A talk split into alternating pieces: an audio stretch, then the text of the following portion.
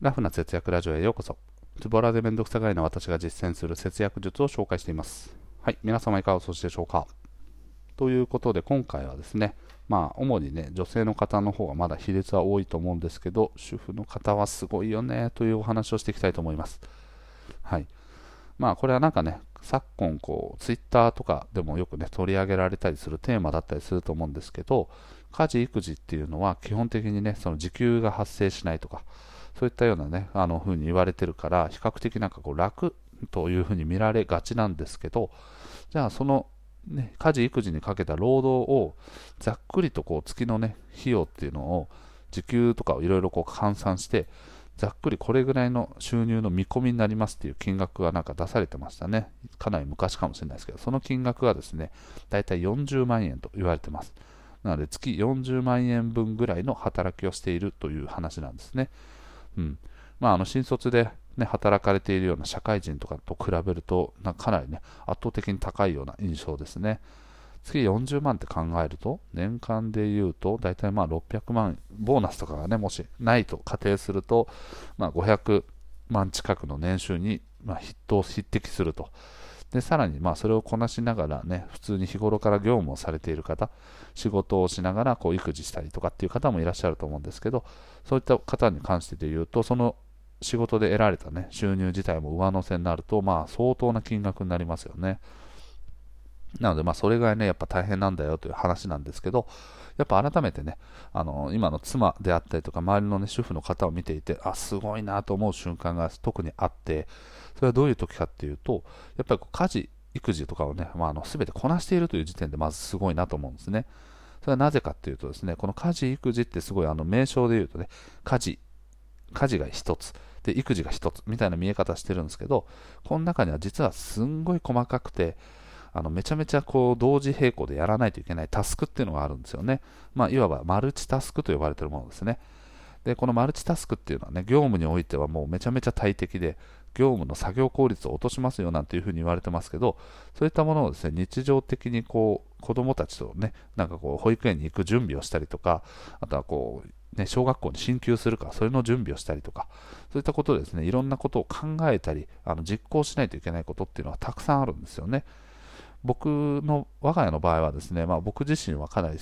家事育児に積極的に参加しているという意識はありますけど、はい、まだまだね、やっぱ妻には到底かなわないという状態になっております。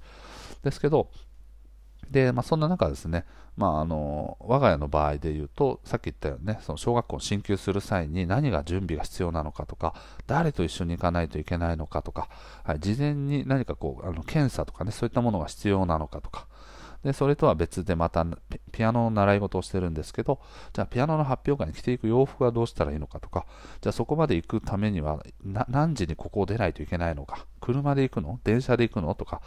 なんかそういったものをね、あのいろいろと考えたりとかしてるわけですよね。うん。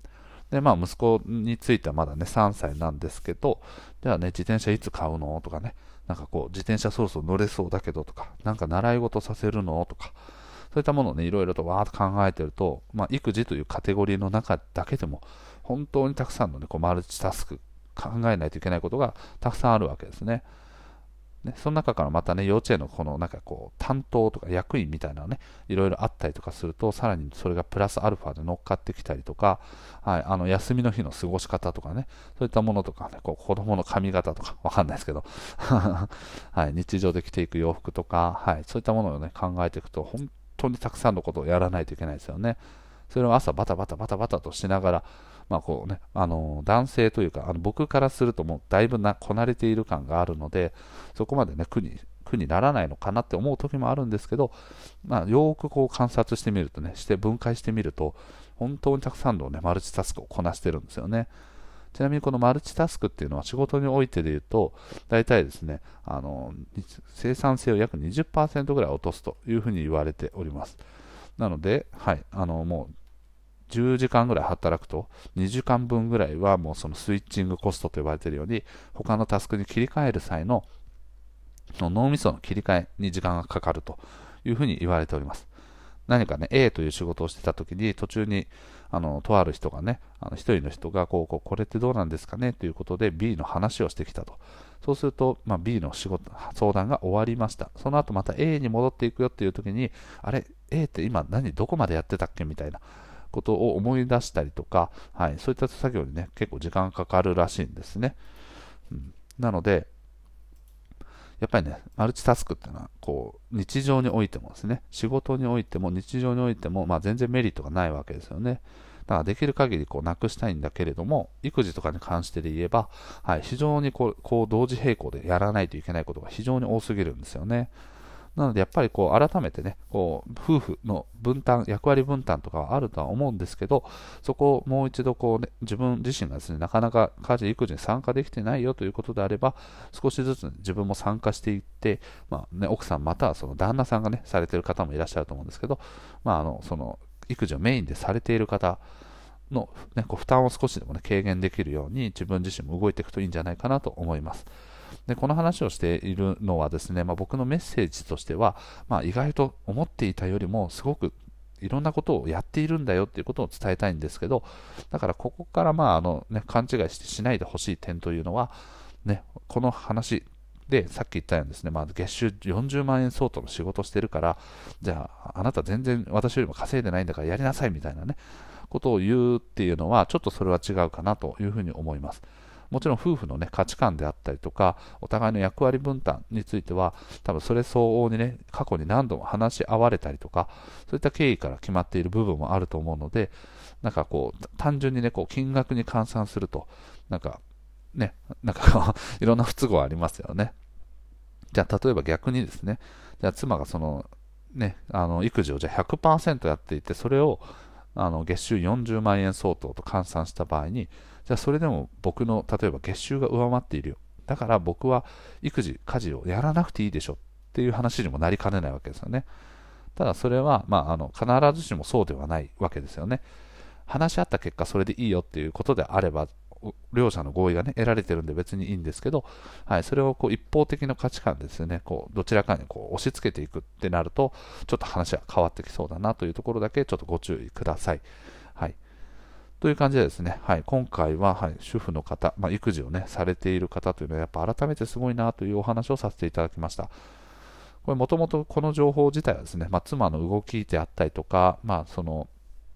例えば妻がね、風邪をひいてしまったよっていう時に僕はその代わりの対応をしていく。うん、いつもは妻に任せているところを僕自身がこう対応していくにあたって、やっぱりね、あ、あれってどうなんだろう、これってどうなんだろうとか、ああれっていつもどうしてたっけみたいなのが、分かんないことが結構あったりとかして、うん、改めてじゃあ、そのね、妻の動きを見てみると、あ、いろんなことを同時にやってるなっていうことに、ね、気づいたということと、あとはね、以前テレビで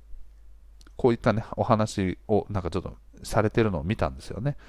なので、そのところからちょっと今回ね、お話をさせていただきました。なので、改めてですね、まあ、その育児とかをお任せしちゃっているよっていう方に関してはね、あのそのパートナーの方に対して、やっぱりこうね、改めてありがとうっていう気持ちをね、この配信を聞いてくださってる方は、あの持つといいんじゃないかなと。で、その気持ちから生まれてくる自分自身の行動の変化とかね、っていうものも少なからずあると思うので、それで結果的にお互いにとっての負荷がね、あの、こう、軽減されていって、お互いにこうね、ちょっとこう、楽しく幸せに過ごしていけるといいんじゃないかなというふうに思いました。はい。ということで、はい、今回の配信は以上となります。最後まで聞いてくれてありがとうございます。また聞いてね。バイバーイ。